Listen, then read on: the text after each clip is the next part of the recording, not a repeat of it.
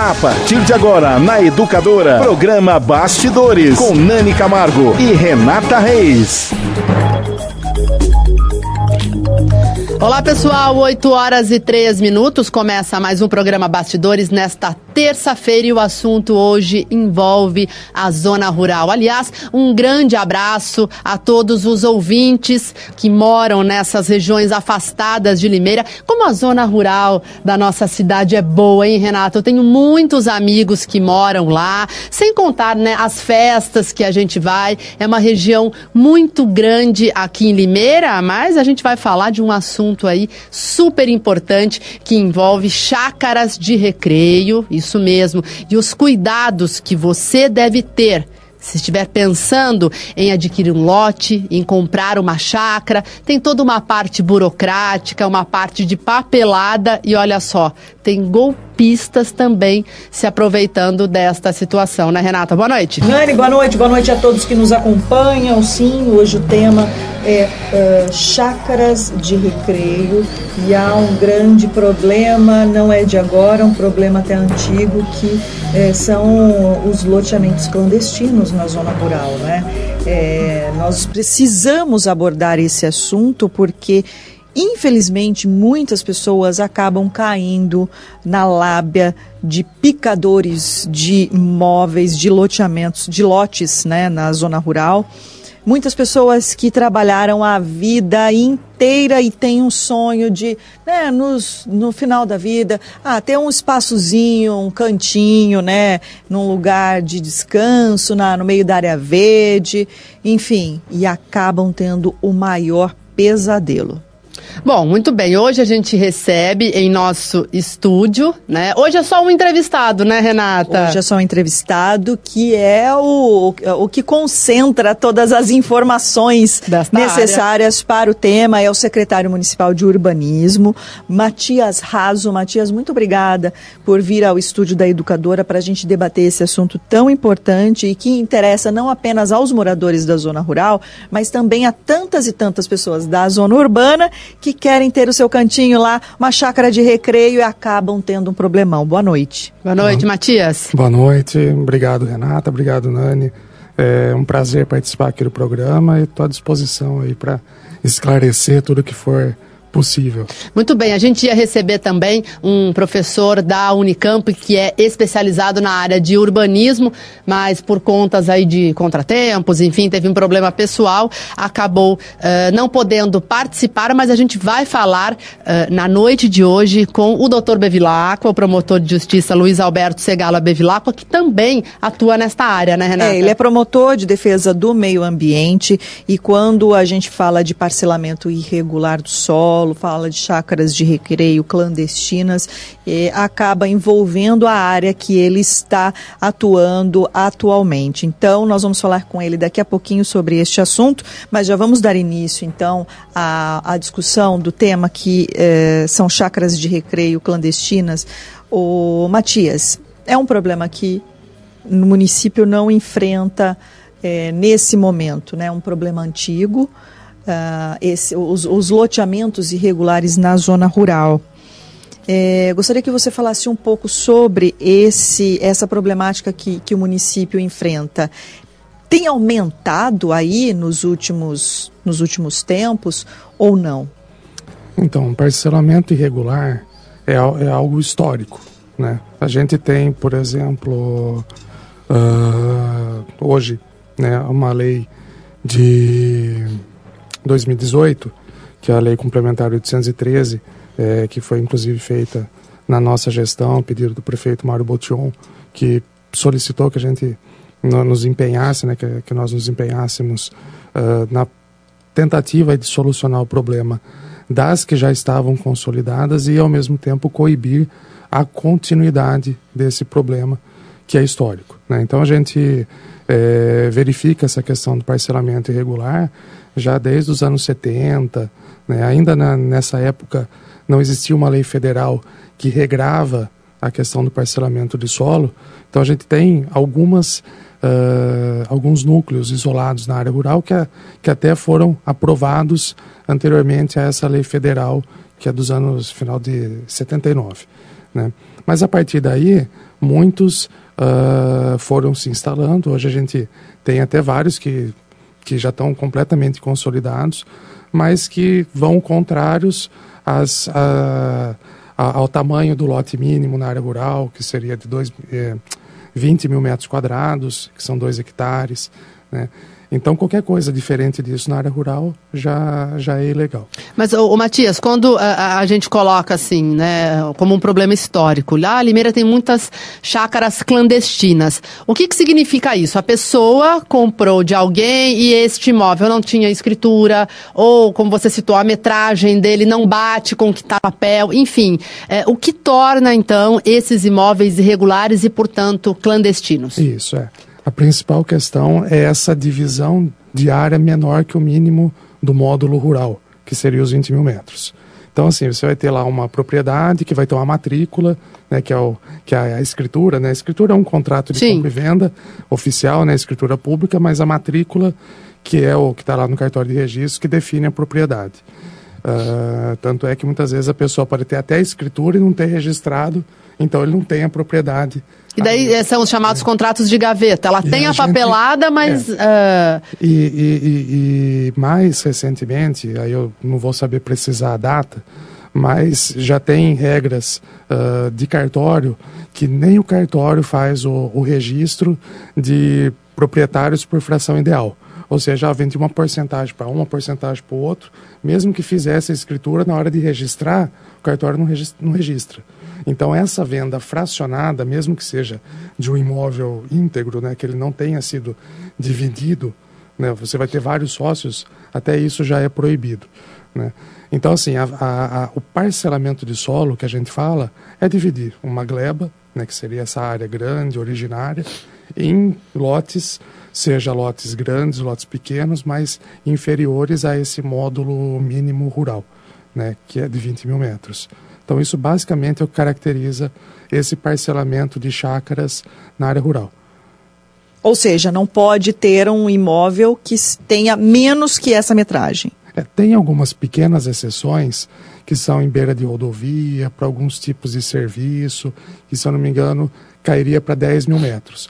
Mas são muito específicas as exceções, então todas as chácaras não se nenhuma delas se caracteriza nessa exceção. Esse é o maior problema, o, o, Matias, da zona rural de Limeira com relação às chácaras? É questão de metragem apenas? É, porque né, que na verdade assim, é questão de metragem, que a gente vai ter lá grandes propriedades que foram se subdividindo e parte delas se tornaram condomínios. Né? Então a gente teria essa área rural de produção agrícola, de várias culturas, não só agrícola, né, agropecuária, tudo, sendo é, é, não é mutilada, mas sendo é fatiada, né? descaracterizada, Picada. tendo, tendo é. características urbanas, mas não sendo urbana de verdade. Então, a partir do momento que você pica e cria esses núcleos, às vezes você vai no meio da área rural, tem um agrupamento de alguns núcleos de chácara que você fala, nossa, parece que eu estou na cidade. Só que tudo sem condições. O sistema viário interno é precário, né? não, não tem às vezes a largura adequada, não tem infraestrutura adequada. Né? Então, é, a gente hoje trabalha em duas frentes. Uma para coibir a continuidade dos parcelamentos e a outra para regularizar os que já estão. Então são duas frentes que a gente tem trabalhado, porque a própria questão da regularização, ela já tem lei federal que regra o assunto, então é, é um problema que já se consolidou e não tem mais como voltar atrás. Mas a gente quer criar um, um limite, né? não se continue a, a, a instalar. Então, tanto a lei federal quanto a lei municipal, ela define um prazo para quais as, os núcleos que podem se regularizar, né, que seria até dezembro de 2016. Então, a partir de dezembro de 2016, qualquer um que começar não pode mais prosperar. Ele não tem mais. É, Quantos esse... imóveis uh, na zona rural existem nesse nessa fase aí nesse processo que podem ainda ser regularizados até 2016, né? Isso, dezembro de 2016. Quando, eh, vocês é. têm essa Nessa esse lei, levantamento? Na lei complementar 813, a gente fez um mapeamento.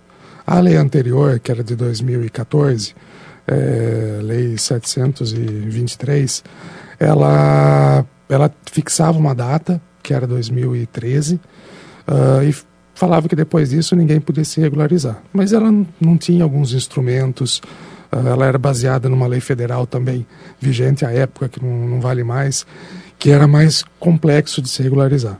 Né? E, e aí, nessa lei uh, que a gente fez, que foi aprovada pela Câmara em 2018, ela passou em discussão pelo Complan, tudo. Não, ela... E audiências na Câmara também, né? Teve uma grande discussão, inclusive a Câmara Municipal tem uma comissão que trata justamente disso, né, Matias? Porque, é, é, para que as pessoas entendam, a lei antiga, ela, ela não facilitava essa regularização, é isso? Vocês Exatamente. flexibilizaram? Foi.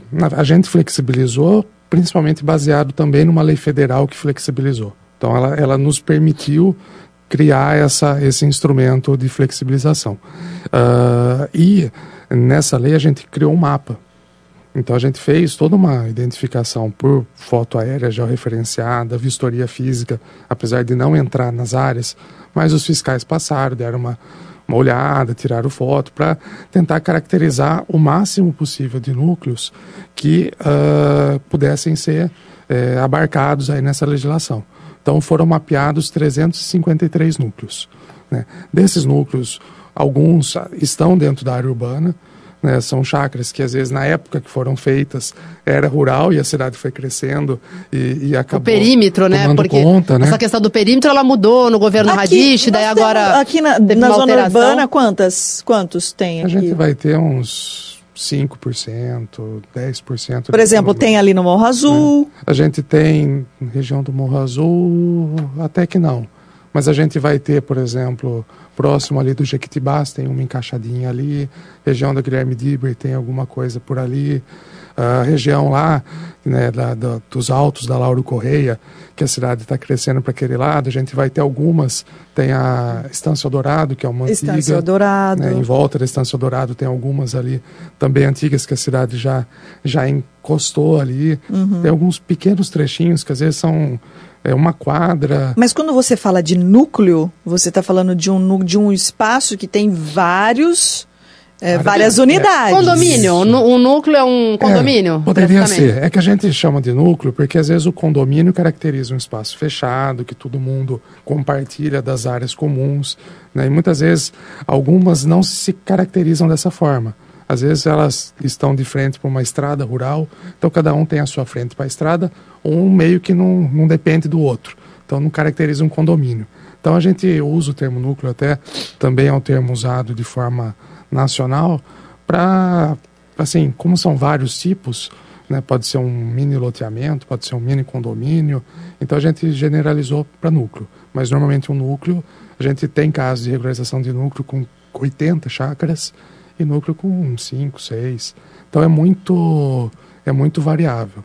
O Matias, e a partir então da aprovação desta lei, como a gente já citou, uh, da regularização de chácaras, então os proprietários agora uh, eles têm que dar entrada, já estão fazendo isso, né? Uh, em toda essa parte da papelada, enfim, junto à prefeitura. Sim, é. Inclusive isso foi uma grande discussão da época que a gente estava elaborando a minuta, porque o pessoal tinha um, um, um receio é, porque na lei anterior de 2014, é, todos foram obrigados, e já tinha processos de regularização tramitando por uma outra lei complementar de 2005. Né? E essa lei de 2014, ela meio que falou, ó, tudo, todos esses processos vão ser arquivados, vocês têm que protocolar novos processos. Então, tipo assim, como se fosse então começar um, do zero, assim. Isso, então foi um trauma, né? Foi uma correria, começo de 2015 foram inúmeros processos, duzentos e tantos processos protocolados aí, porque tinha um prazo para protocolo. E aí nessa discussão, o pessoal falou, não, mas vai ter que protocolar de novo. A gente criou um instrumento acho que tem dois artigos na lei que falam que os processos que estavam tramitando pela Lei 723 de 2014 seriam migrados pela lei nova e a gente faria, óbvio, as análises e devidas é, indicações de correções e apresentação da documentação complementar para que esse processo continuasse o trâmite normal. Às vezes, alguns tinham, estavam mais avançados, outros menos, né? então que isso tivesse a, a a, continuidade. Então, esse era um, foi, um, foi uma discussão que o pessoal teve na época. Eu falo pessoal, tanto os proprietários de chácaras quanto os profissionais que cuidam desse tipo de tem, processo. Tem uma associação, não tem ou não? Ou eles são. É, assim, tem alguém que representa? Tem uma associação é. que, que representa eh, associações, uhum. então a Associação das Associações, certo. ela acho que não, não, não, não chega a, a, ter a totalidade de associações, tem algumas que, que não são associadas a ela, né? E a gente tem uma quantidade aí, acho que por volta de uns 10, 10, 15 profissionais, escritórios, né, que cuidam dessas regularizações. Não são um número, não é um número muito grande, como um processo de construção normal que vai ter aí centenas de arquitetos e engenheiros na cidade. A regularização fundiária é um pouco mais complexa, então são poucos profissionais que acabam prestando esse tipo de serviço. Matias, agora conta para a gente, é, o, qual é o prejuízo que uma pessoa tem, pode ter, quais são as consequências, quando ela acaba comprando uma chácara, um né, um imóvel. Como você citou, ela quer é, ter uma terrinha, Isso, passar o final de semana. Ela guardou o dinheirinho dela a vida inteira, ela quer comprar algo. No... E tem gente que tem esse sonho, né, Renata? Sim, Sair da, quantas pessoas, da zona né? urbana para morar numa chácara. Morar numa chácara ou passar final de semana, é. né? É, qual, quais prejuízos essas, essas pessoas podem ter se de repente ela acabar fazendo uma negociação assim, com, com contrato de gaveta? Que ela sabe que ela não tem nada na, na prefeitura, ela fala, ah, não, mas é sempre, sempre foi assim, todo mundo compra desse jeito. Quais podem ser as consequências para essa pessoa? Ah, essa, essa resposta vale até para a questão da área urbana também. Né? Quem compra, Ao comprar um imóvel, é, né? quais os porque critérios? Porque a propriedade do imóvel só tem quem tem, quem está lá na matrícula. Então, você comprou um imóvel no contrato de gaveta, o dono o oficial é o que está registrado no cartório, lá na matrícula originária. Né? E no caso ainda de, na área rural que você tem esse parcelamento, ou seja, você tem lá uma gleba de 100 mil metros quadrados, que alguém foi lá, comprou uma parte, passou às vezes para o nome de um laranja, aí esse laranja começou a picar em terreninho, quer dizer, você tem uma cadeia... Uh, de problemas, de, né? De problemas Aí vamos, vamos falar que o proprietário lá, original de matrícula. Olha, nós ele... estamos mostrando algumas imagens, essas aí. São chacras, né? São, são chacras e elas mostram, né, que elas estão numa metragem que parece ser. É, então, a, até pela nossa legislação, a, a, em área rural, essas chácaras teriam que ter no mínimo mil metros quadrados. Então a gente também às vezes acaba tendo esse problema porque muitas já existentes a gente já tem é, uma área menor de lote. Né? E aí, como é que faz? Como é que se regulariza? Se o lote, sei lá, tem 40 anos, Renata, né? E a pessoa. E ela tá lá com a família, ela cuidou, enfim. É e aí casos, a metragem é menor. Você tem que comprar é. mais terra, mas aí não tem por onde expandir. É, como é que se resolve esses isso? Esses casos é, mais antigos, eles são normalmente de lotes maiores. Então isso já é o que tinha sido estudado, isso inclusive já vem de legislação para legislação. Né? O que acontece às vezes de áreas menores são os mais recentes, que alguns uh, a gente já tem feito trabalho para coibir a continuidade e outros que aí até na própria lei tem um dispositivo que permite essa área menor, mas teria que ter alguns critérios técnicos para verificação se é possível realmente. Uh, às vezes a própria, o próprio núcleo pode não estar totalmente consolidado, ou seja, você tem um núcleo lá com um monte de chácara, mas duas ou três construções. Então é possível, às vezes, você fazer uma. Uh, somar uma na outra, mas assim, é, cada caso é analisado, cada processo é analisado de forma individual, usando a lei, mas sempre com, com a intenção de se regularizar. Agora, o Matias, por exemplo, pegando uh, o que a Renata citou, então uh, alguém está interessado em comprar uma chácara. Qual é o primeiro passo dessa pessoa? Ela tem que pegar é, um endereço, vamos supor que ela não tem nem a matrícula, né? Às vezes está numa negociação de boca a boca ali e tal. Como é que essa pessoa vai descobrir o que tem por trás desse imóvel, se ele está regularizado, se tem dívidas? Como que a pessoa leva este imóvel se ela não tem nenhum número da matrícula na prefeitura? É, acho que a primeira coisa é ter a localização, né? Assim, não, e ter às vezes um corretor de imóveis ah, é, é bom, é confiável, é né? Porque hum, quando você vai comprar qualquer imóvel na área uh, urbana, né, que tenha documentação legalizada, tudo certinho, que foi parcelado corretamente, então ele está lá registrado no cartório, tudo.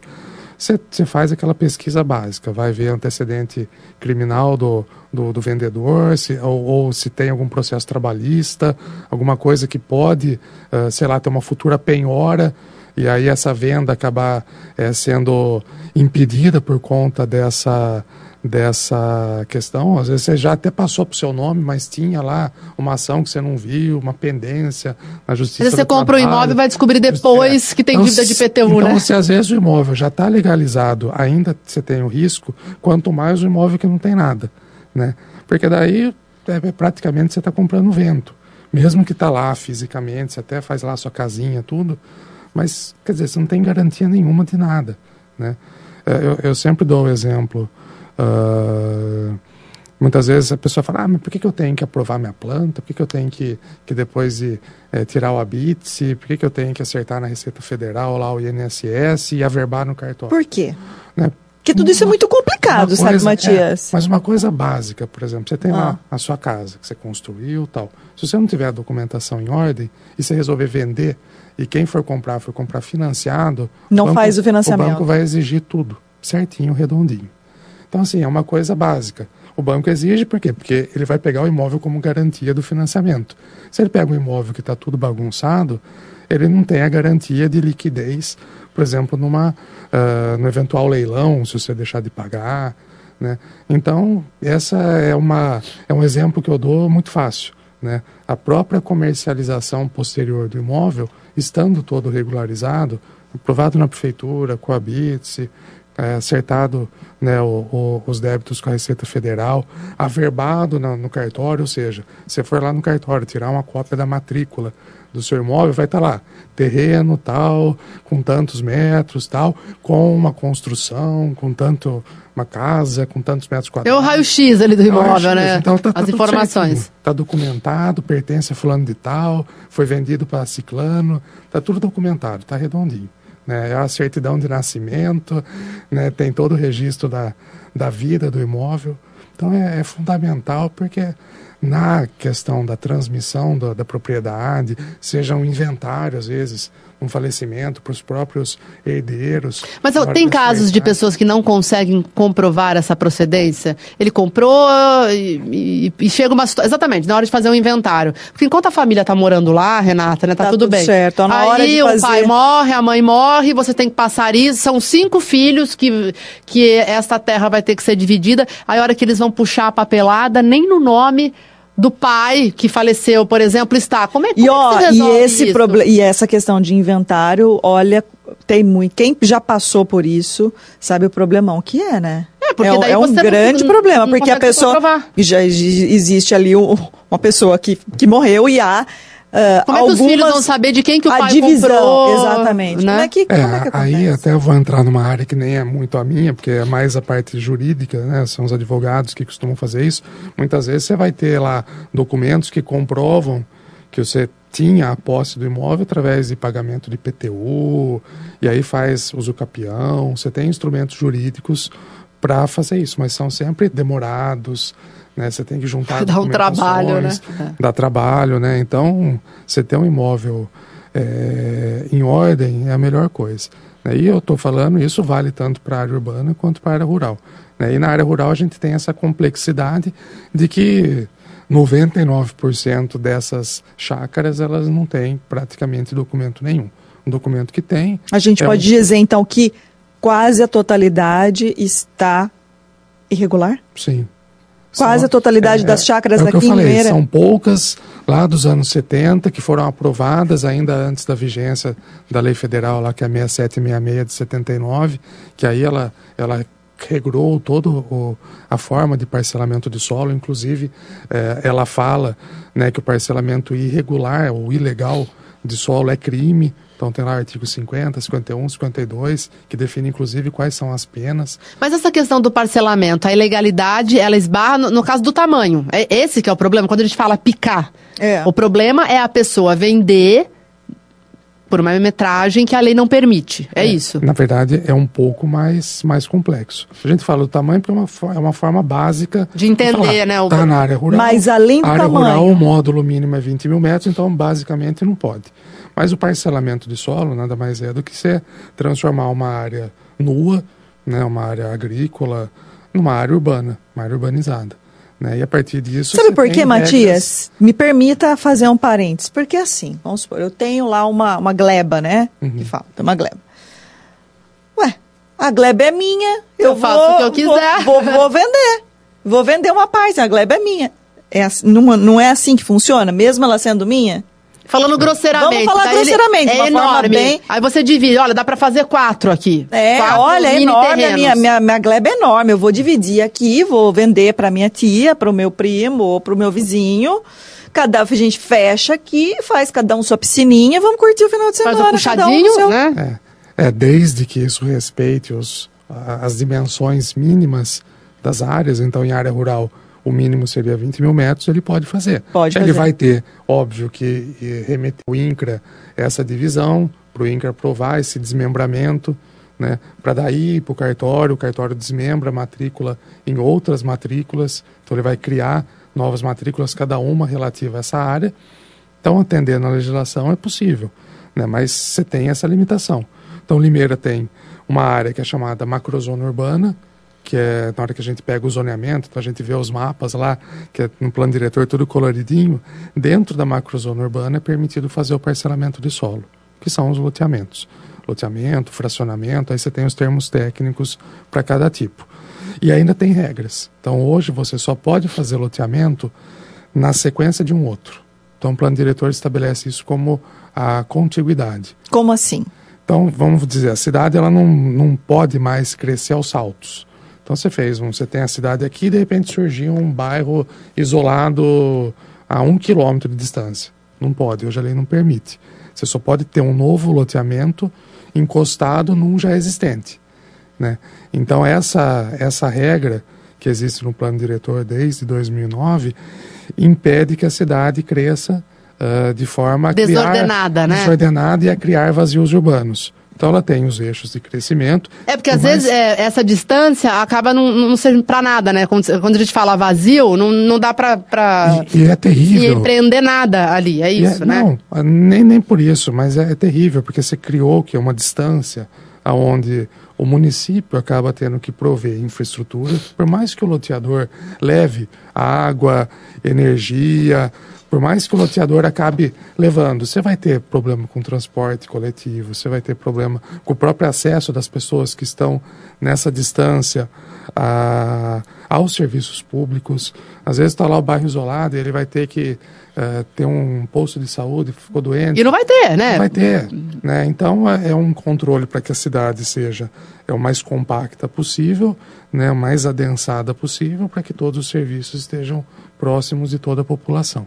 Então a gente tem essa, o, o, o que hoje em Limeira é permitido são os loteamentos dentro dessa área urbana e mesmo que esse perímetro urbano seja maior do que a, a malha urbana, né, que aonde as ruas acabam, ainda assim você não pode fazer um loteamento novo lá na, no, no limite do perímetro. Você vai ter que fazer encostado. Ah, mas eu tenho uma área lá que eu é da minha família, eu quero fazer loteamento.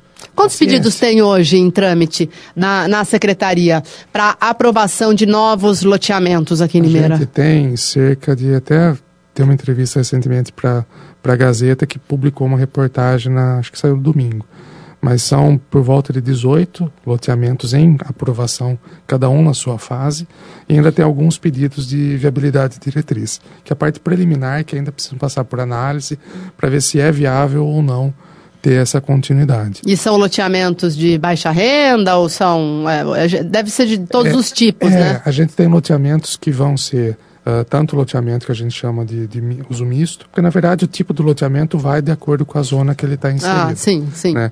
Então a gente vai ter os loteamentos convencionais, que são lotes com quadras, é, quadras com lotes, onde as pessoas podem fazer aí sua casa, seu comércio, de acordo com o que a, a zona permitir. Então, desde loteamento com mil lotes, que seriam loteamentos de um porte considerável, loteamentos com, com cento e poucos lotes, alguns industriais, alguns mistos, alguns que a gente chama de loteamento seguido de fracionamento, que é um loteamento que a área ela tem uma área que você não tem como implantar um, um, conjunto de prédios sem que seja feito o mínimo de infraestrutura, mas que ela foi feita praticamente só para promover os prédios que vão ser construídos ali. Então, fracionamento são os condomínios, que é o termo técnico usado. Então, a gente tem essa, essa gama variada aí de, processos de urbanização. Muito bem, 8 horas e 32 minutos. Este é o programa Bastidores que agora ouve o doutor Bevilacqua, Renata? Sim, doutor Luiz Alberto Segala Bevilacqua, ele que é promotor de defesa do meio ambiente aqui em Limeira. Ele vai falar um pouco sobre é, é, o crime, podemos dizer assim, doutor, de parcelamento irregular do solo.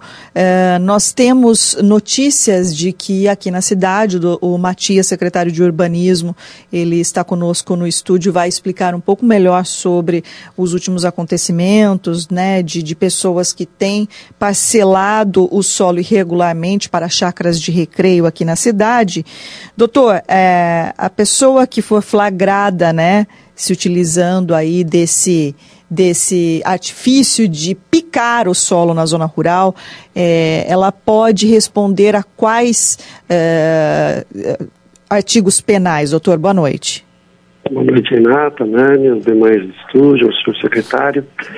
É, de fato, nós temos uma legislação antiga, que é da época do governo do presidente João Figueiredo, que é a 6766, é, de 79, até antes da Constituição de 88, que trata lá nos crimes contra a administração pública, a partir do artigo 50.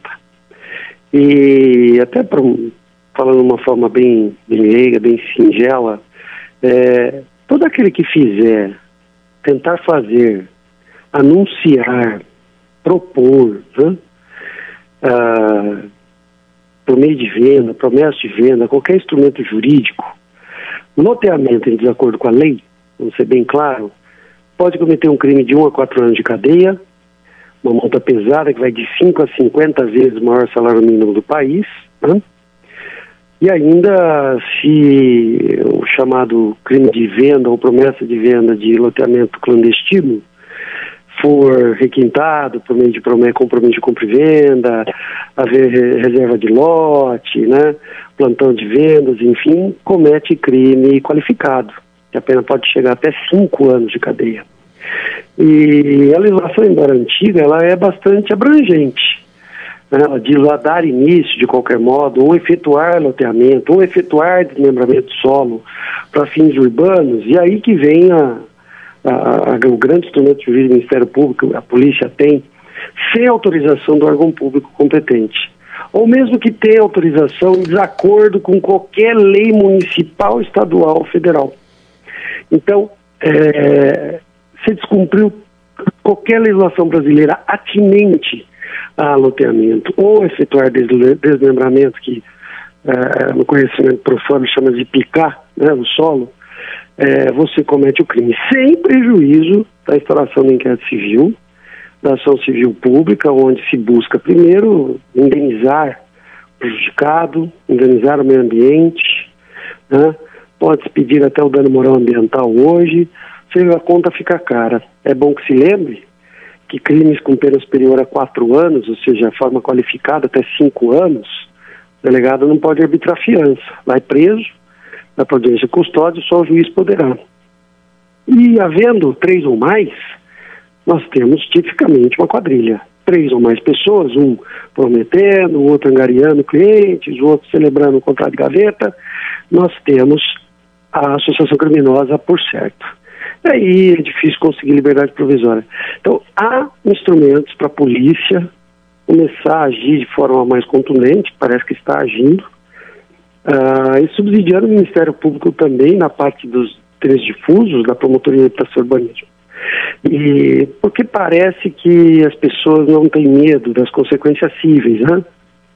Só das penais nesse país. Então, se querem cadeia, vamos dar cadeia a quem merece cadeia. Doutor Bevilacqua, boa noite. Uh, muito obrigada Oi. mais uma vez pela entrevista, pelos esclarecimentos. É, é, bom a gente citar que Limeira tem um histórico né, de loteamentos irregulares, de estelionatários que criam empresas, aí compram áreas de terra.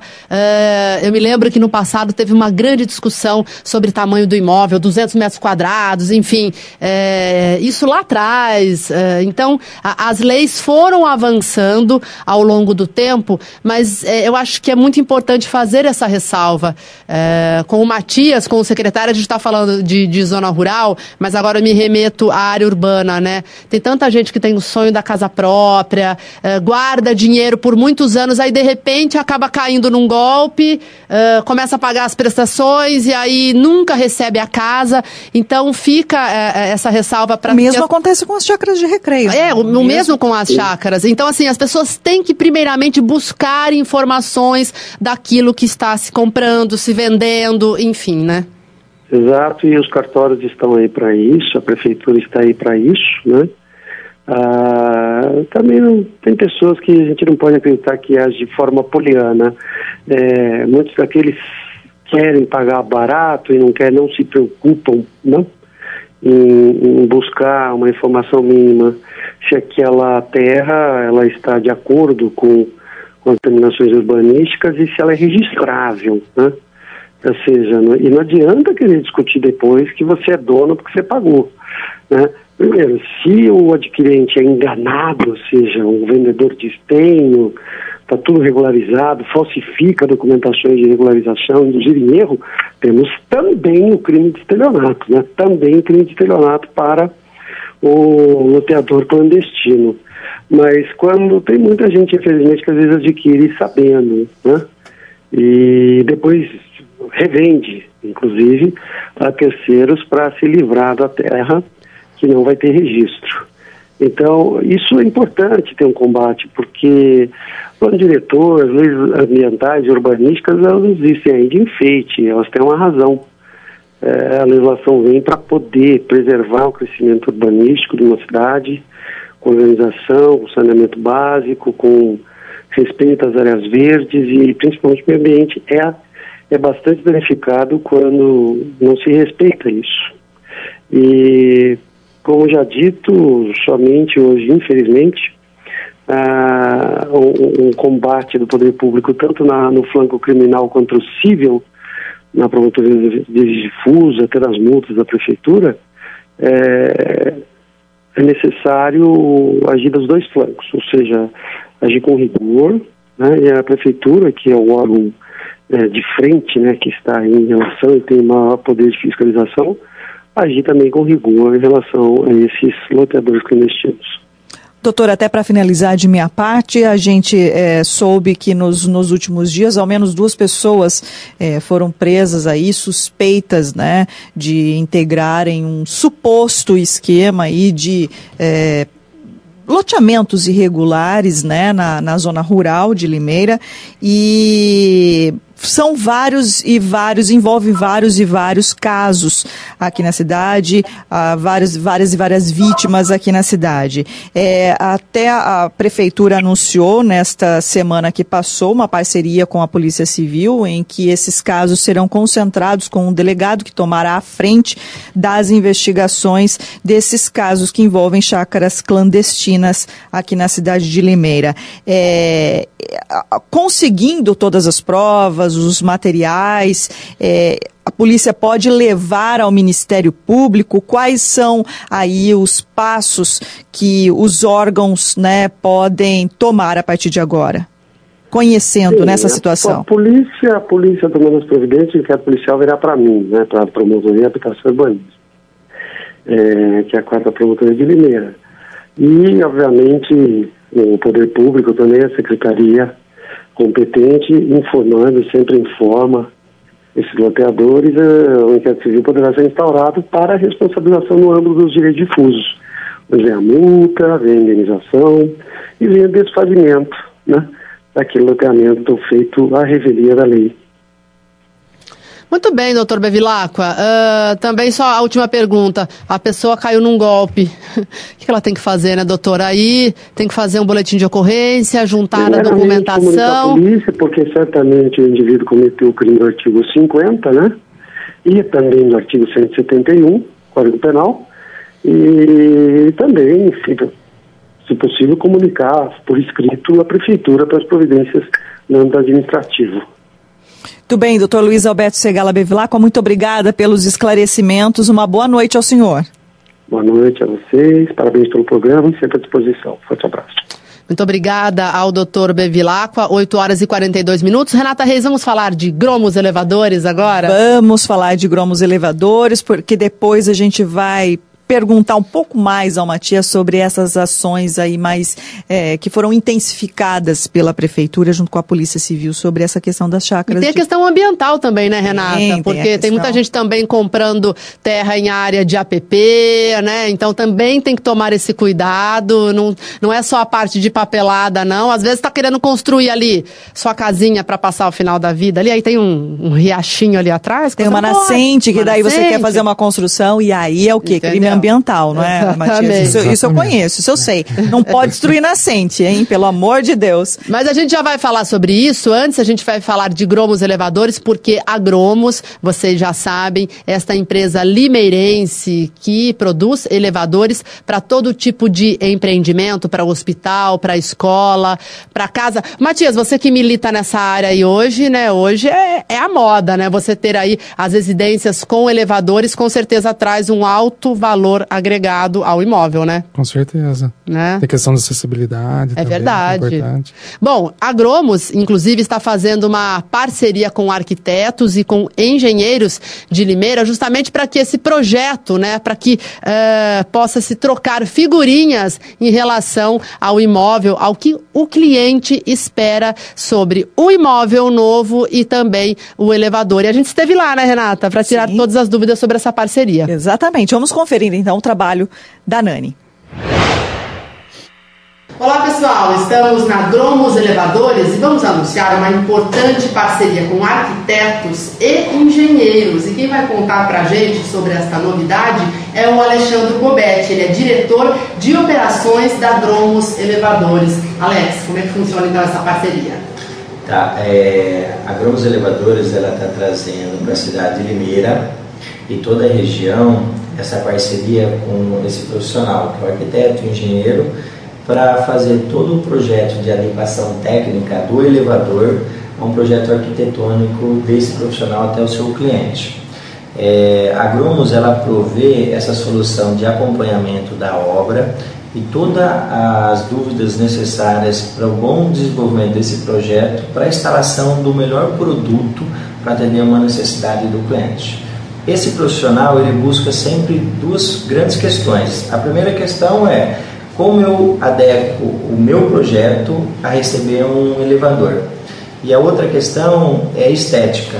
Eu tenho alguns elevadores, algumas residências de alto padrão que tem que receber um produto diferenciado, um produto que esteja à altura da obra do cliente. Aí então, o cliente pode escolher a forma do elevador que ele quer, se é panorâmico, enfim, isso é, fala para o arquiteto que passa para vocês, o engenheiro também. Então, o que o cliente quer é possível ser feito. Sim, é possível. Dá para ser customizado cabine, teto, dá para ser customizado se ele é panorâmico, se ele é meio corpo. Então, vamos prover. A Gromos tem um leque bem amplo de produtos e ela faz essa customização exatamente atendendo esse nicho de mercado.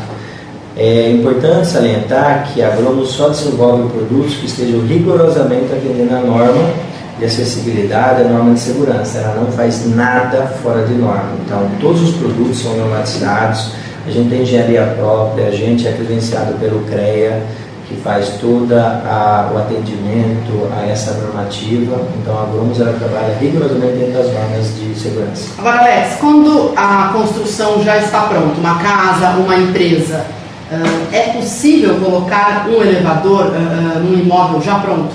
Sim, é possível. É possível fazer um projeto de adequação para receber um elevador para evitar alguns custos necessários, o ideal é no início dessa obra, por isso que a Gromos dela salienta muito, ela tem bastante parceria com esse time de arquitetos e engenheiros, para quê? Para evitar alguns gastos já no início da obra, para já preparar a obra existente para receber o produto o elevador.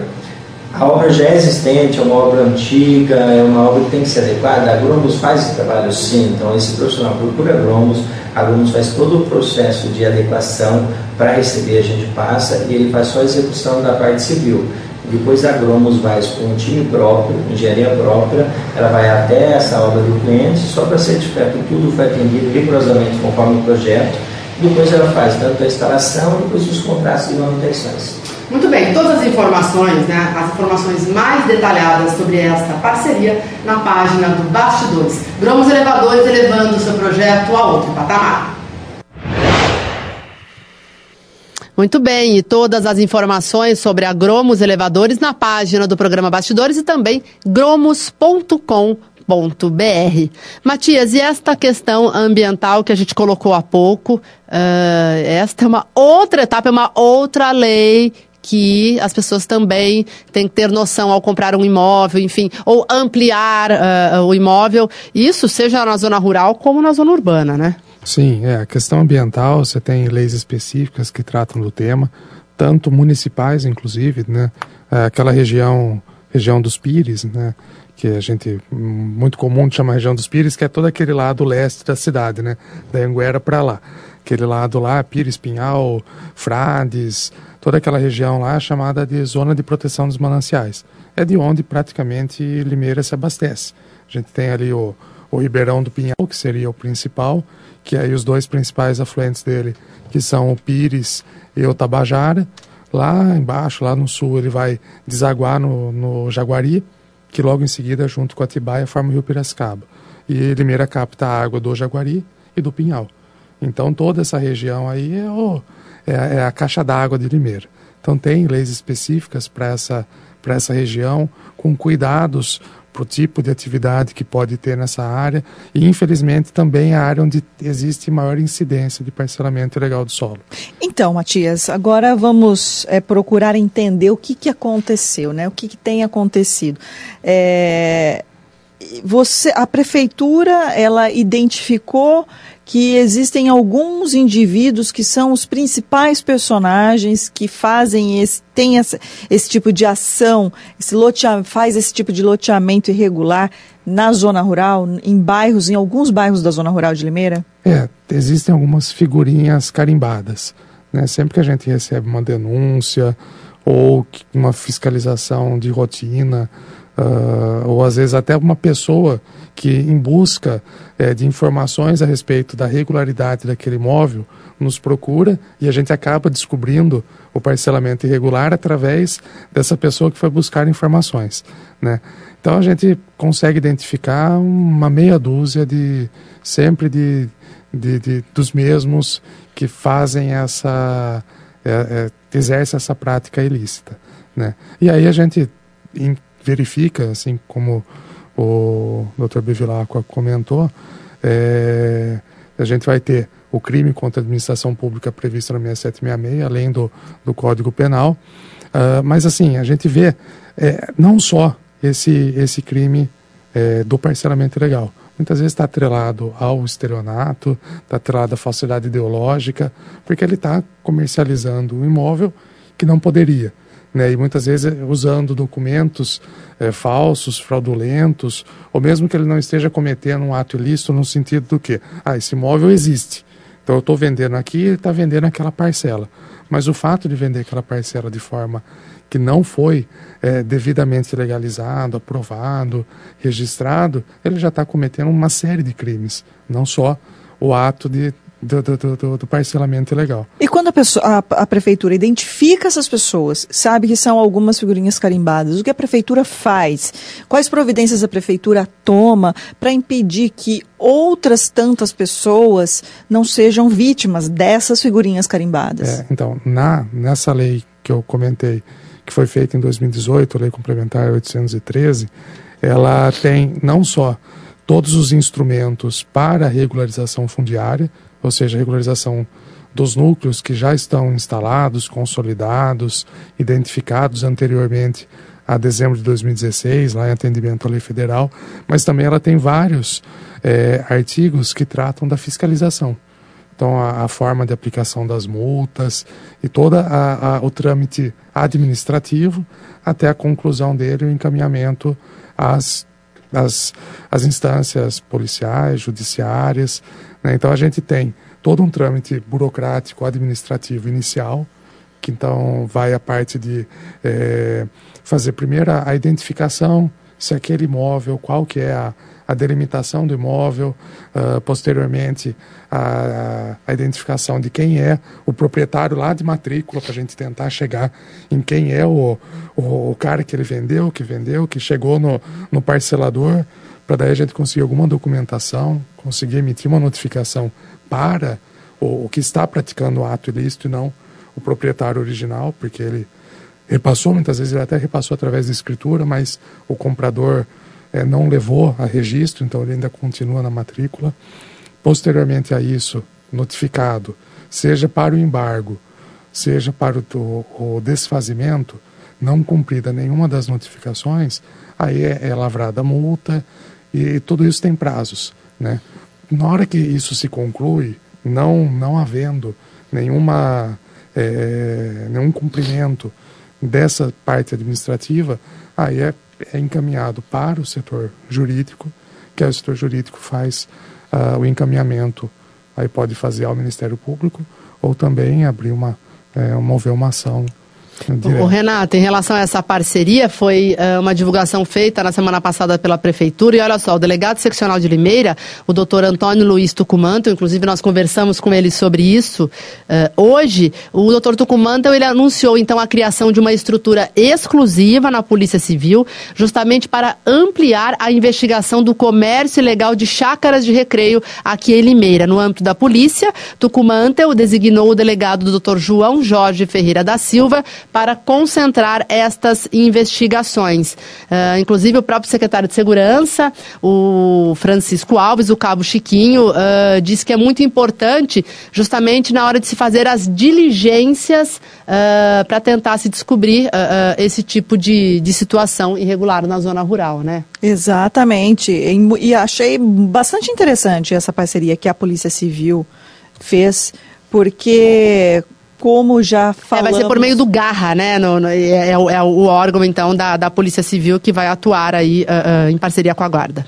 Como já falamos, é um problema histórico, não é, Matias, aqui na cidade, esse, o loteamento é, irregular, as chácaras de recreio clandestinos, apesar, né, das mudanças na lei, etc, etc, e a intensificação de muitas ações. Mas parece que muitas vezes é enxuga gelo, né? Parece que essas pessoas surgem do nada e, e continuam né, praticando os delitos. É... é que, Renato, tem o vendedor, mas tem também o comprador. É claro que o comprador é, pode ser de boa fé, a gente fala muito sobre isso, mas as pessoas têm que saber o que estão comprando, né, Renata? Não pode sair assim, assinando documentos, não é? Então, é, tem os estelionatários, né? Mas tem demanda também para isso, né? Então a gente tem que fazer essa ressalva, né? Com Infelizmente é assim.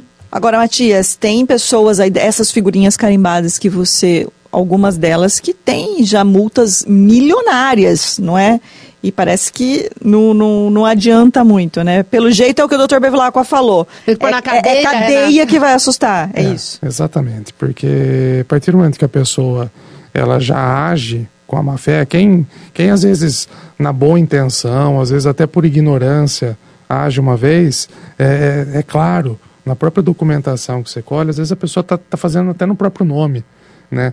Então você vê que naquela pessoa ali não houve uma má fé, houve uma, uma inconsequência, houve uma ignorância a respeito das legislações. Mas quando você vê algumas questões tratadas uh, que, que, que na documentação colhida passa de um para o outro, para o outro, para o outro, para daí chegar no parcelamento, aí você vê a formação de quadrilha, você vê né, várias, uh, vários ilícitos ali sendo praticados no final das contas, fazer essa venda. E quando você falou, Nani, da, da, da questão da boa-fé, né, do, do, do, do, de quem comprou com a, né, com, a, com, a, boa a intenção. A melhor das intenções, né? não é? Realmente, a gente consegue identificar até um, um pouco, porque muita, antigamente, é, e até a gente usa o termo ainda de chácara de recreio. Mas hoje muita gente usa como chácara de moradia. Sim. Por quê? Porque às vezes achou uma alternativa barata uh, ao imóvel próprio, né, a sua casa própria, porque na cidade às vezes o imóvel é mais caro, por quê? Até para você fazer todo esse loteamento, com todo esse trâmite de aprovação, com a implantação de toda essa infraestrutura, água, esgoto, energia, asfalto, toda uma questão que envolve o, o, o, o loteamento correto, isso agrega custo, né? então o imóvel fica mais caro. Na hora que você vai para a área rural, que a terra já, já tem um preço por metro quadrado bem abaixo do que na área urbana. Uh, você vai ter o que? O cara que vai vender, por mais que ele tenha um lucro exorbitante, é muito inferior ainda ao preço da terra urbana. Só que ela é desprovida de qualquer recurso uh, de infraestrutura. Muitas vezes a, a terra, assim, o cara fala ah, quanto você quer aqui, ali, bate o piquete, ah, então é mais ou menos isso daqui, faz um contratinho. Faz no olho, né? Faz a divisão no olho ali. De qualquer jeito, aí não tem né? poço, não tem fossa, é. aí você tem a agressão ao meio ambiente. aos meio ambiente. ao meio ambiente. Às vezes a pessoa desmata, fazer lá uh, alguma coisa invadindo a área de EPP. Então, é, eu costumo até falar que, que, que essa proliferação que, que, que, que, que acontece de, de chácaras na área rural é, é um câncer, né? porque é um negócio que ele, ele estraga a área rural, ele também prejudica a área urbana, porque a gente vai ter uh, essa, essa massa de população uh, espalhada por, por, áreas da cidade que não era para ter. Né? A gente também consegue, uh, às vezes a gente não tem dados científicos que comprovem, mas a gente vê indícios, não só às vezes de má fé, porque a gente, na hora que a gente vai ver toda essa dinâmica do porquê que acontece, aonde acontece, às vezes a gente consegue, remete até a a, a questões fitossanitárias. Por exemplo, o greening, que foi uma praga que dizimou boa parte da citricultura de Limeira. Aonde que eram essas plantações? Muito delas nesses locais onde hoje tem inúmeras chácaras de recreio. Então, muitas vezes, o próprio produtor que tinha sua plantação, que teve seu prejuízo, não conseguiu recuperar sua atividade, né? e aí o que, que, ele, o que, que ele fez? Ele acabou vendendo. Aí vendeu para um que já tinha uma má intenção, esse começou a parcelar. Então a gente, se a gente for expandir a análise dessa, dessa prática, a gente vai ver que, que atrelado a, a essa situação final, teve outras causas que lá atrás é, desvalorizaram a terra lá do produtor, que era, sei lá, é, de família, que passava de um pai para filho e tal, que tirava dali o sustento da sua família, e que em algum momento acabou não tendo mais condição de uh, ter a subsistência através da produção agrícola. Então são Muito vários bem. fatores aí. Nove horas em ponto. Agora eu quero chamar uma reportagem feita pela jornalista Ana Paula Rosa. É sobre zona rural, não é sobre ilegalidades e fatias de lotes, mas é que o prefeito Mário Botion publicou recentemente um decreto que traz aí benefícios a quem tem propriedade rural e realiza benefícios benefícios uh, uh, e melhorias também nos imóveis. Vamos entender aí este novo decreto que deve beneficiar aí, uh, muita gente aqui em Limeira. Ana Paula Rosa o poder público consolidou apoio financeiro aos proprietários rurais de Limeira que preservarem recursos hídricos, adotarem práticas de conservação de solo, além de focarem no aumento da cobertura vegetal e implantação do saneamento ambiental nas propriedades. Esta medida foi publicada no Jornal Oficial do município desta terça-feira e é baseada em uma legislação de 2014 que instituiu o Programa Municipal de Pagamentos por Serviços Ambientais, o PSA Limeira. Bem, eu, na realidade eu já tinha né, uma, uma, uma legislação específica para o pagamento de serviços ambientais. O que é o pagamento de serviços ambientais? É você é, reconhecer aqueles agricultores, aquele pessoal no campo que protegem os nossos mananciais de água. Ou seja, como você protege o manancial de água? Você zelando pela marginal.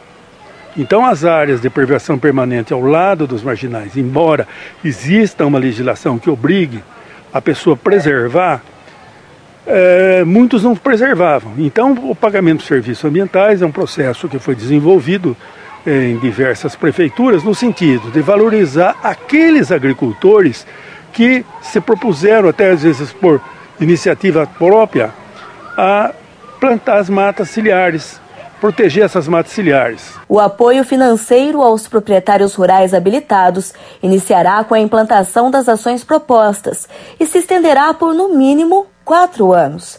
O valor de referência é de 45 FESPs, o que significa R$ 1.193,85 por hectare para o pagamento da área reflorestada, e 4 FESPs, R$ 106,12 por hectare para a conservação do solo por ano. A UFESP é a unidade fiscal do Estado de São Paulo e cada unidade representa R$ 26,53 mas o valor que será orçado para cada proprietário rural dependerá do serviço ambiental prestado.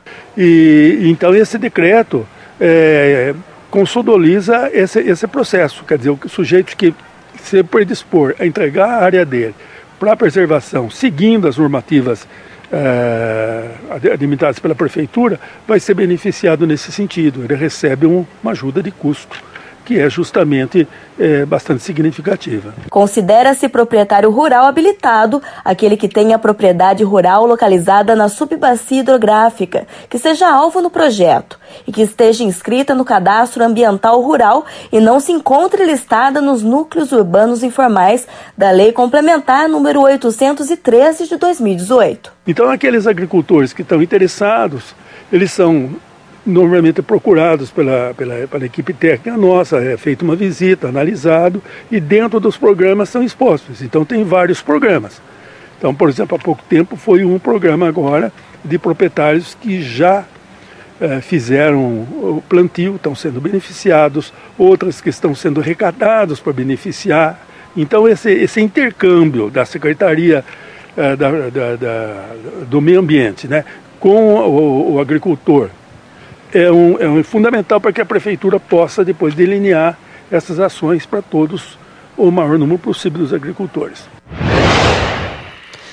Muito bem, muito bem. Agradecendo então a repórter Ana Paula Rosa e Renata Reis. O assunto agora é Medical, também parceira deste programa, a Medical, que é um patrimônio de Limeira, né? Um hospital que tem recertificações que atestam a qualidade, a segurança, porque trabalhar com saúde, Renata, não é fácil. A gente sabe uh, uh, como é que funciona, a dedicação de todos os colaboradores da Medical para urgência urgências, emergências, especialidades, exames também, né? Sim, é por isso que a Medical está sempre em busca das certificações e recertificações de, de, qualidade, porque lida com muitas pessoas que procuram isso, procuram qualidade no serviço e na Medical encontram. Bom, e a Medical também uh, está com inscrições abertas para um curso a quem quer parar de fumar, né, Renata? Exatamente, preocupada com a qualidade de vida, não só, né, Nani, com tratamento um de doenças, de exatamente, tratamento de doenças.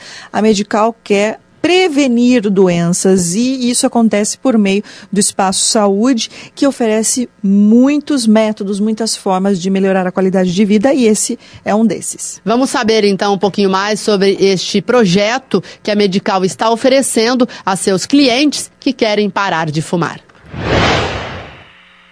O Espaço Saúde da Medical oferece mais uma forma de melhorar a qualidade de vida da população. Agora, um grupo de apoio vai ajudar os tabagistas a pararem de fumar. Só os fumantes sabem como é difícil largar o vício. Pneumologista e presidente da Medical, o médico João Carlos Rodrigues de Almeida esteve na educadora e falou sobre a iniciativa. Bem, o nome dele é apoio justamente porque nós vamos acolher o, o tabagista, acolher o fumante, entender o, o problema dele e tratá-lo como uma pessoa que tem um problema de saúde. Ou seja, nós vamos mostrar caminhos, vamos oferecer ajuda e não vamos culpá-lo, pelo contrário, nós vamos ser um esteio, é um, um grupo multiprofissional, né, já que o tabagismo é um, tem que ser encarado com várias, com, com várias armas, então não só a parte médica, mas a parte psicológica, é, todo um, um cuidado para que ele tenha sucesso nessa luta. Ao parar de fumar em 20 minutos, a pressão arterial volta ao normal. Em duas horas não há mais nicotina circulando no sangue. Em 24 horas, os pulmões já funcionam melhor e em um ano, o risco de doenças do coração cai pela metade. O primeiro encontro do grupo de apoio da Medical acontece no dia 6 de agosto, mas as inscrições já estão abertas. Será no auditório administrativo da Medical, a partir das 18 horas e 30, e será ministrado por profissionais qualificados. O grupo de apoio contra o tabagismo é para clientes da cooperativa médica. É, o grupo começa no dia 6 de agosto, né, ele será feito às 18 horas e 30 no auditório da administração da Medical, lá na Doutor Trajano, e são sete encontros semanais. É uma, uma guerra difícil, mas com ajuda e com vontade a gente consegue. Muito bem. Todas as informações sobre a Medical também na página do programa Bastidores. Renata Reis e os comentários Matias, perguntas chegando também? Matias, tem um comentário aqui do. Tem um, comentário aqui que diz o seguinte. É, não sei se é uma pergunta, não, um comentário. Diz que é comum algumas quadrilhas venderem um único lote é, para duas ou mais pessoas. E aí o comprador fica lesado e não tem para quem recorrer, porque já foi é um processo já todo ilegal. Isso acontece? É, vocês se deparam com, com frequência com esse tipo de situação? Então, essa, esse tipo de situação a gente acaba não. A gente não se preocupa muito com isso. Porque, porque o processo todo já foi legal. Não, e o foco nosso é o parcelamento. Isso daí já é uma questão já policial, já envolve essa, essa fraude, esse estelionato. Né? Então, o nosso foco de fiscalização é com relação ao parcelamento. A gente acaba, às vezes, até deparando, na hora de colher a documentação, que tem uh, um ou outro terreno, aí até. É, eu não tenho até um dado exato de falar quanto. Porque já não faz, não faz mais parte é da competência do município. Exatamente. A nossa preocupação é em coibir o parcelamento. Né? Aí, se existe ainda essa consequência dessa, desse ato fraudulento, aí já é questão realmente dele procurar a polícia, registrar seu boletim de ocorrência. E a prefeitura faz essa orientação. Sim. Chegam as pessoas sim, lá, acabam descobrindo, né, que caíram no golpe e aí a, a, prefeitura orienta a buscar então a, a, a, polícia. A polícia, porque daí já é questão. É comum, Matias, assim as hum, vítimas de golpes, nesse, nesse não caso, só na zona rural, em várias outras outras situações envolvendo imóveis, acaba correndo lá na prefeitura, pelo amor de Deus, me ajuda, o que, que aconteceu, o que, que eu faço, eu quero de volta meu imóvel, o meu dinheiro de volta. Essa situação é, é acaba sendo frequente para lá não, com vocês? Não, acaba não sendo tão frequente. Porque ela já descobriu é, antes e nem adianta ir na prefeitura. Quando, é, quando vai, vai até nós é a pessoa buscando informações quanto ao negócio. Dificilmente vai um, já um, um algo consolidado que a pessoa pagou e daí ela vai buscar informação. A maioria sempre é na, na, na, na, na coleta de dados e que aí a gente sempre orienta as pessoas a pular fora do negócio. Não, isso daí tá, tá, tá complicado, a documentação não tá batendo, então você nem, nem, nem, nem, nem avança, né? Porque daí é por conta e risco, né? Mas é, não, é, não é tão frequente a gente receber essa, esse tipo de, de, de demanda. Ô, ô, Matias, aproveitando a sua presença aqui, uh, e a questão do plano diretor? A gente sabe que ele tem que ser é, é revisado o termo a cada 10 anos ou Isso, é revisado. revisado, né? Porque a cidade muda, a cidade cresceu, o zoneamento mudou. E, e como é que está isso na prefeitura? Porque tem todo um, um, um, procedimento, audiência pública, passar pelo Complan, e é uma discussão é, muito difícil no próprio Complan. Aliás, né, Renata, as reuniões do Complan pegam fogo, né? aqui é. a gente sabe que são discussões discussões acaloradas e tem representantes aí de, de, de várias áreas eh, que fazem parte do Complan, mas em relação ao plano diretor, em que pé está então esta atualização? Sim, é, a gente tem um processo aberto desde o final do ano passado para tratar do assunto. Uh, internamente. É neste ano que tem que, renovar, que tem que fazer é, essa atualização. É, o plano diretor ele vence, né? Ele, ele foi é, promulgado em 2009 o Estatuto da Cidade prevê a revisão a cada 10 anos. Né? A gente iniciou esse processo de forma administrativa ainda no final do ano passado. Uh, nesse ano a gente já passou algumas discussões no Complan a respeito, até a gente está é, formando uma comissão gestora uh, com membros da sociedade civil e do poder público. Os membros da sociedade civil já, inclusive, até já foram escolhidos no Complan. Falta a gente publicar uma, uma portaria oficializando essa comissão, que daí ela vai acompanhar esse processo, uh, decorrer do processo.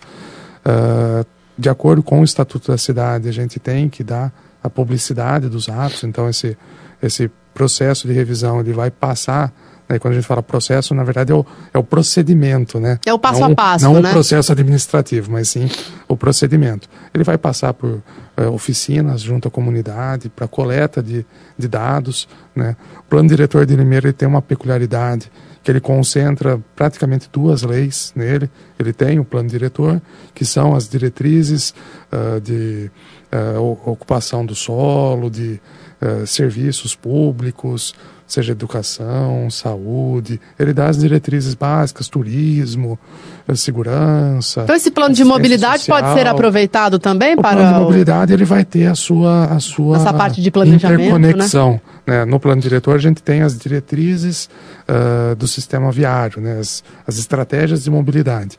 O plano diretor de mobilidade ele é bem específico para a área do transporte, aí não só do transporte coletivo, mas do transporte eh, em geral. Então ele vai ter as diretrizes para o transporte a pé, ciclístico, uh, seja por meio de ônibus, então essa intermodalidade. Né, o plano diretor já foca mais nas diretrizes do sistema viário. Né, quais são as diretrizes para a expansão urbana da cidade, né, quais são as vias arteriais, uh, coletoras, uh, esse sistema todo. Então, essa, esse processo de revisão ele está nessa fase uh, inicial. A gente é, internamente tem feito já várias reuniões. Mas já tem um anteprojeto? Porque para começar a discussão, a prefeitura tem que apresentar, ou não? Ou, ou agora vocês estão colhendo? É, a gente, a gente tem hoje feito internamente as, as discussões. Então a gente tem, por exemplo, na minha secretaria, a gente já tem uma quantidade de técnicos enorme.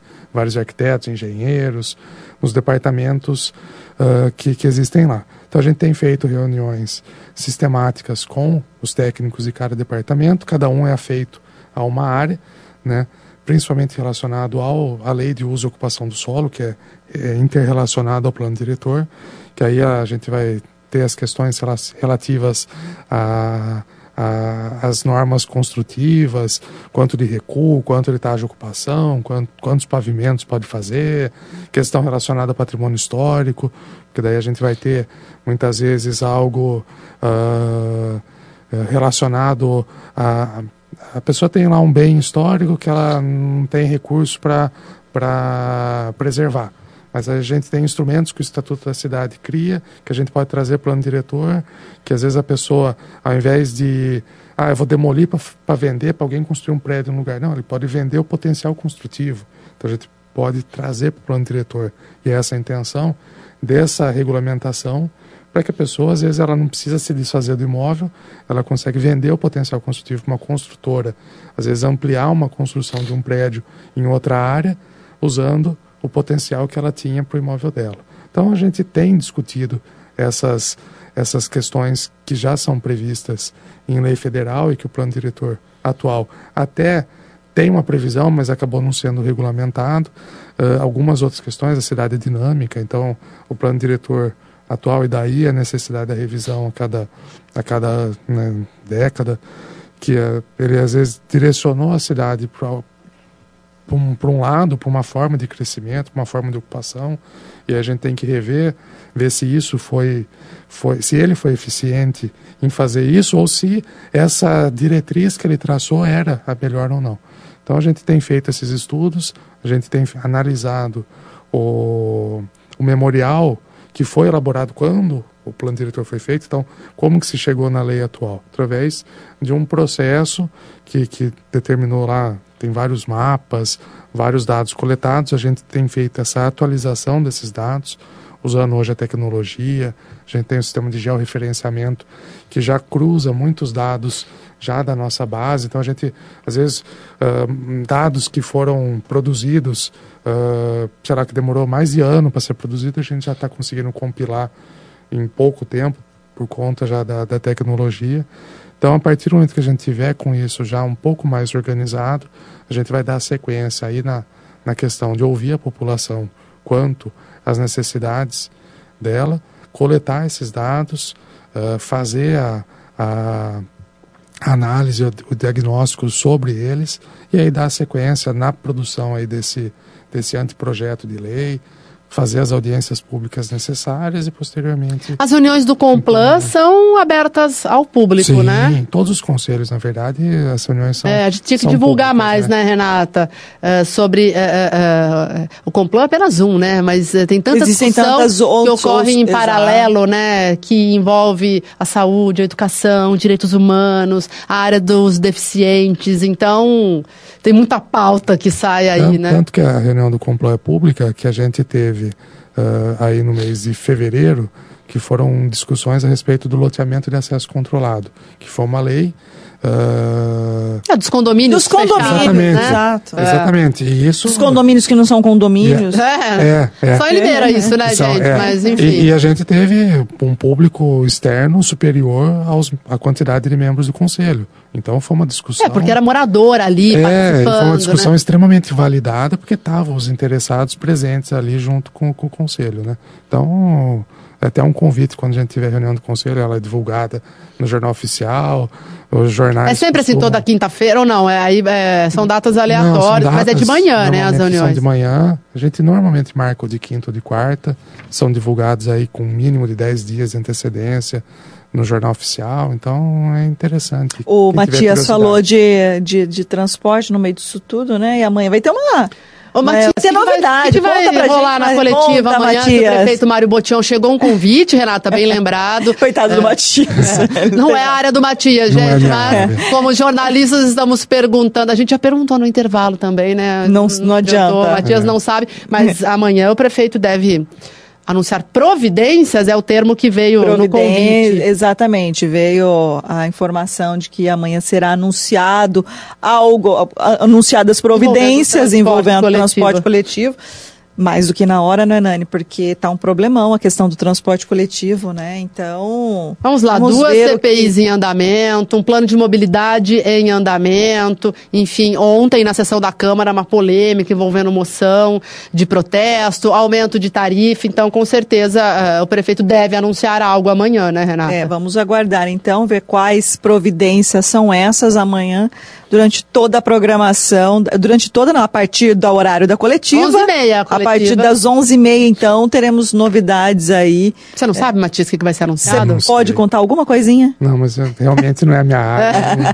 eu não tenho conhecimento, eu tomei conhecimento da coletiva, assim como vocês, recebi o e-mail lá. Entendi. Né? Tá vou certo. estar presente e vou descobrir Então tá bom, também. então, Matias. Mas, Renata, a gente vai falar agora de Bom Pastor. Com certeza. Teve mais um sortudo teve, hoje, gente. Nani. Teve. Teve, ó, cliente do grupo Bom Pastor, olha lá.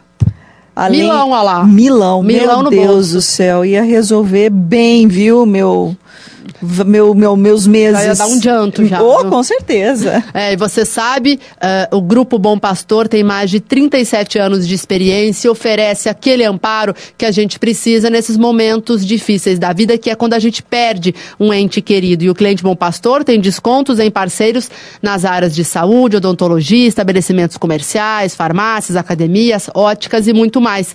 Conheça os benefícios em vida que a Bom Pastor oferece aos seus clientes. Olha só o telefone, anota aí, 0800 177227. Ou então, se você preferir, acesse grupobompastor.com.br. Vamos saber um pouquinho mais sobre o Grupo Bom Pastor.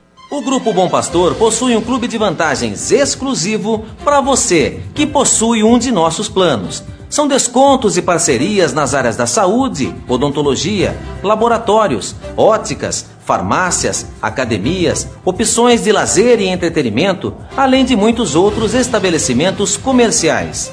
Consulte todas as parcerias do Grupo Bom Pastor. Ligue 0800 177 227. Clube de Vantagens Bom Pastor. Prevenir é preciso. Viva tranquilo. Muito bem, grande abraço ao Valquides, ao Ângelo. Inclusive, Renata, a gente vai receber o Ângelo muito em breve. Para contar sobre, o novo crematório o, de Limeira. O, o primeiro crematório, Primeiro de, crematório Limeira, de né? Limeira, né? Olha Mais só. próximo daqui, só onde? Piracicaba tem? É, Piracicaba tem um crematório e a gente vai anunciar daqui a pouquinho, né? A gente vai marcar uma data com o Ângelo para ele vir aqui e contar aí. eh, um empreendimento, né? Mesmo sendo um crematório, né? O primeiro, então, de Limeira. Então, um grande abraço ao Grupo Bom Pastor, grupobompastor.com.br, repetindo o telefone 0800 177227. Renata Reis, está aí na parte final do programa, temos apenas mais alguns minutos e é importante, então, a gente fazer as orientações de tudo que a gente falou aqui, todas essas ressalvas, os cuidados que as pessoas têm que ter em relação à área rural, a lotes que estão sendo vendidos, a lotes fatiados, a parte de documentação e também a parte ambiental, né, Renata? Exatamente. Então, Matias, ah, a pessoa ela está interessada em comprar uma chácara que seja de recreio ou não, seja para moradia. Ela vai dar uma volta na zona rural, fala: olha, ali está vendendo, ou soube por alguém. Qual é a primeira atitude que ela deve ter quando se interessar por um imóvel na zona rural? É, a primeira atitude é buscar informações. Onde? né? É, ela pode buscar através, como eu tinha informado, às vezes de um corretor, né? ver primeiro se essa, se essa venda está sendo feita intermediada por um corretor, que é a pessoa habilitada pelo, pelo CRES, pelo conselho, a fazer isso. Se não tiver, já começa a desconfiar, né? venda de boca a boca, Facebook, Clube da Luluzinha, etc., já é um risco. Né? Ah, a partir disso, ela deve buscar a prefeitura, né? pode ir lá na Secretaria de Urbanismo, ou presencialmente, ou pode ligar. Né? Nosso telefone lá para eh, essa, esse atendimento é o 3404 9747.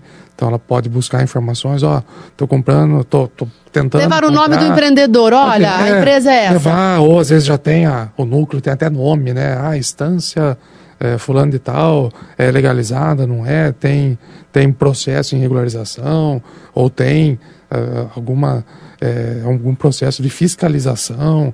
Né? Então ela pode buscar informações através da, eh, do telefone ou presencialmente. Ela também pode se dirigir a um cartório de registro de imóveis, se ela tiver alguma informação a mais relacionada à área, para tirar uma cópia de matrícula, para ver como que é a situação daquele imóvel, se ela tiver essa, essa informação disponível. Né? Então são, são os canais. E aí também acho que uma, uma coisa que eu gostaria também de, de falar é qualquer um que tenha ah, suspeita, contato, às vezes ficou sabendo de uma possível ah, no- de um novo É, tem como de um fazer uma denúncia anônima, assim? tem a gente normalmente a gente não pega porque o que interessa para a gente é o é o, o ato que está acontecendo. Então se foi fulano ciclano beltrano pouco importa. O pessoal não precisa deixar nome nada. Então, ela tem que pelo menos dar alguma referência de localização para a gente conseguir identificar seja pela foto do mapa seja na própria vistoria de campo né? Então informar, ó, tá acontecendo tal coisa em tal lugar, a gente vai junto com, com o pelotão ambiental. Muitas vezes está acontecendo de fim de semana, o nosso telefone da secretaria não vai ter ninguém lá, mas pode ligar no 153, que é o telefone da guarda, eles encaminham para o pelotão, o pelotão faz a vistoria, que é um, é um parceiro nosso também. Né? A nossa fiscalização está sempre em conjunto ah, com o pelotão ambiental da Guarda E, Civil. o- e a, e a Secretaria de Urbanismo funciona no edifício Prada. Isso. eh, e é é, qual o andar ali? Qual o departamento ali? que é Isso, muito ela grande. fica, ela fica no segundo andar, fica em cima da Secretaria da Mobilidade. Então muitas pessoas conhecem. Sabe onde você vai recorrer de multa? É isso que então, eu ia É isso que eu ia falar. Por É, isso que eu dei, por isso que eu dei como referência, né? Porque todo mundo que Porque- precisa, né, É. Recorrer, por ali, tem que ir né? por ali, É, não tem jeito. Então, Uma hora ou outra você passa escada. por ali, né? Pra se regularizar de multa, né, gente? Fazer o quê? É eu subi assim. na escada, tem um painel de senha, chama a senha ali do Departamento de Planejamento Territorial, o pessoal já vai prestar a assistência ah, necessária.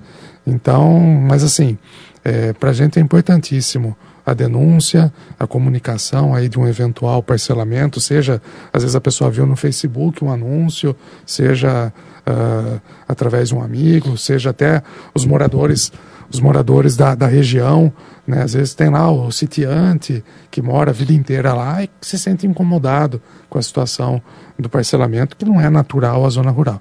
Então a gente é, colhe todas as denúncias, averigua, abre esses procedimentos. Às vezes pode parecer que a prefeitura não está agindo, porque o procedimento administrativo ele, ele tem o seu, o seu rito.